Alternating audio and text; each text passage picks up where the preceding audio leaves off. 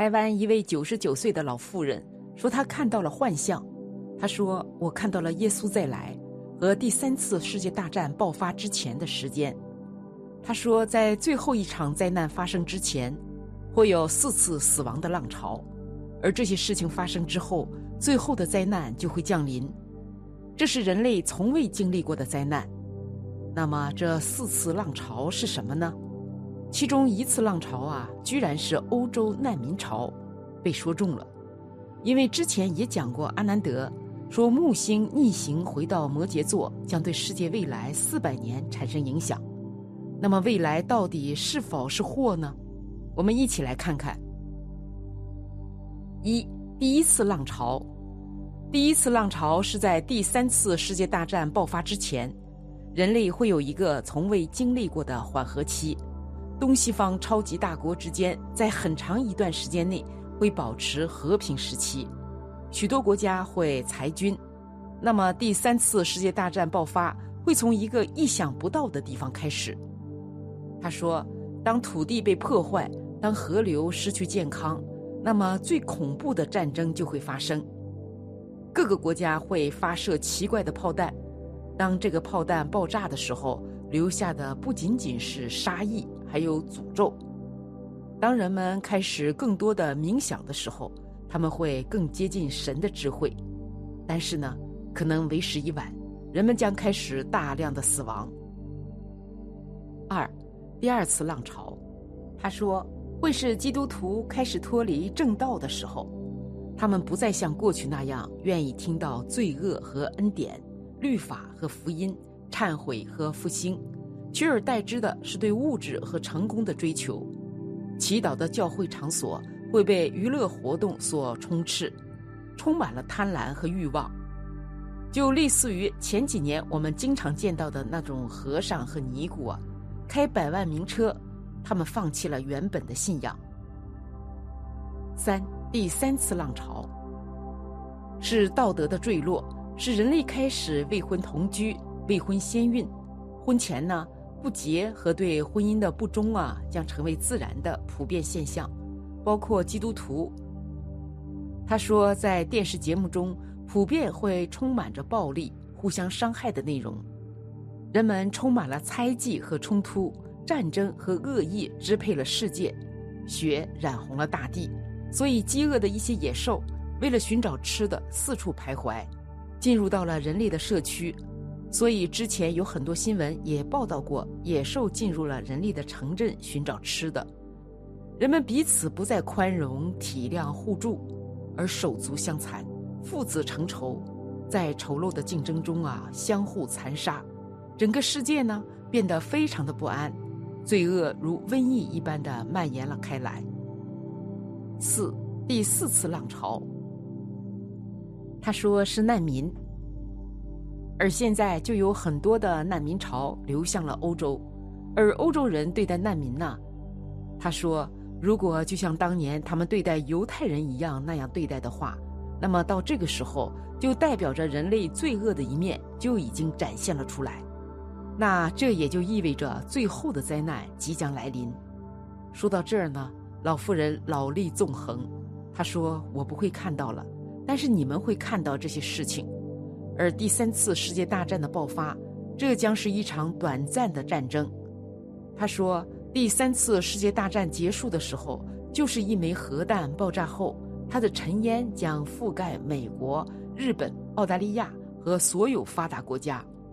当时的空气和水源都被感染了，农田无法耕种，幸存的人力努力逃亡到一些贫穷的国家，得到的是以其人之道。还治其人之身的待遇，最后突然之间，耶稣降临，而老妇人请传教士务必鼓起勇气，告诉人类上帝所展示的这个幻象，仅仅是人类罪恶所带来的后果，这就是米诺斯传教士错失的使命。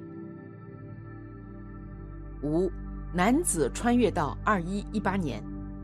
一位名叫史密斯的男子自称是美国中央情报局的特工，他透露说，他曾经在一项绝密任务中到过二一一八年。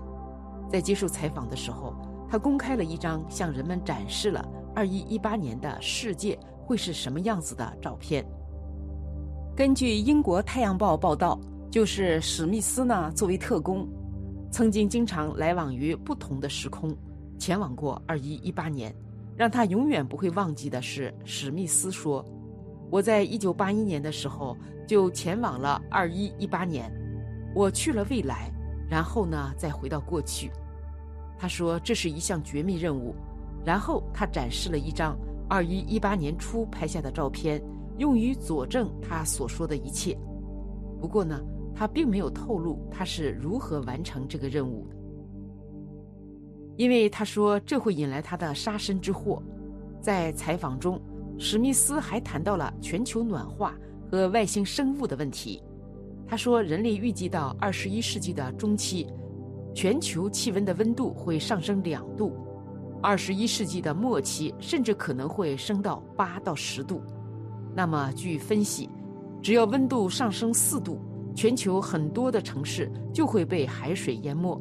尤其是那些海边城市都无法幸免于难，可供人类生活的陆地会越来越少，土地越来越少，粮食会随着气温的升高也会越来越少，粮食减少，人口增多，总会有人挨饿。届时呢，成群的难民潮来临的时候，我们该怎么办呢？有粮食的国家和试图抢他们粮食国家的邻国之间会发生什么呢？他说：“那个时候，人活着最基本的需求吃都没有办法满足的时候，他们会怎么办呢？”他说：“再看看未来，我们想想，如果饥不择食、走投无路的国家正好又拥有核武器，会怎么样？所以你要对着一帮已经开始人吃人的家伙谈什么人性和伦理了吗？告诉他们我们需要世界和平吗？”而圣经也预言过第三次世界大战，说纽约将毁于地震，也将发生三次大战。霍金也曾预言过第三次世界大战，他说人类将灭绝，因为恐龙统治了地球一点六亿年，人类现阶段已知的文明也不过才五六千年，恐龙都灭绝了，人类为什么能独善其身呢？因为没有什么是永恒的。未来气候、土地、粮食、水资源，任何一项都有可能成为诱发第三次世界大战的导火索。不过呢，估计大家最担心的还是世界大战。史密斯说，第三次世界大战不可避免的还是会发生，而且引爆这大战的国家呢，是哪两个国家呢？其中一个就是美国，还有一个是一个小国。不过奇怪的是。史密斯说：“第三次世界大战之后，反而使世界变得更美好。从此呢，边界变得毫无意义，人们开始热爱和享受生活。战争让他们记住，我们不要对邻居造成任何的伤害。正如古人所说的：‘福祸无门，为人自招。’一个人是福是祸，没什么法门，只有自己多修炼，才能避免灾难。”累积更多的福报，而九十多岁的老妇人告诫就说：“有福的人基本上就有两个特点，非常准确。第一个特点就是知道自己的错误。一个人如果知道了自己昨天做的事是错的，是不对的，那么他的学问就能日益增长。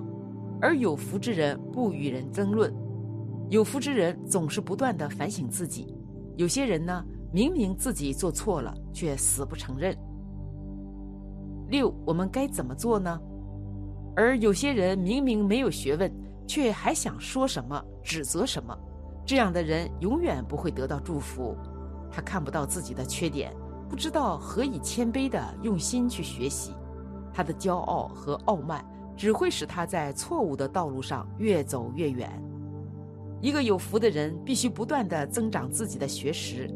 没有这种意识，就不可能有高水平的修养。第二点就是吸取别人的长处。如果一个人在别人的身上看到很多值得学习的东西，那么他的德行就会每天有很大的进步。这就是做人的道理，既要看到自己，也要看到别人。自己有什么错误，就应该知道去更正。别人有什么错误与你无关，除非他们自己觉醒，否则你无法劝说他们让他们改变。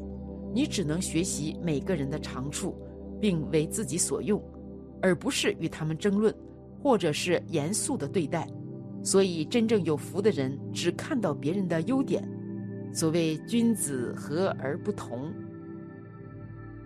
所以，我们可以坚持自己的原则，但没有必要贬低别人，抬高自己。尺有所短，寸有所长。傲慢自负不是有德之人所为。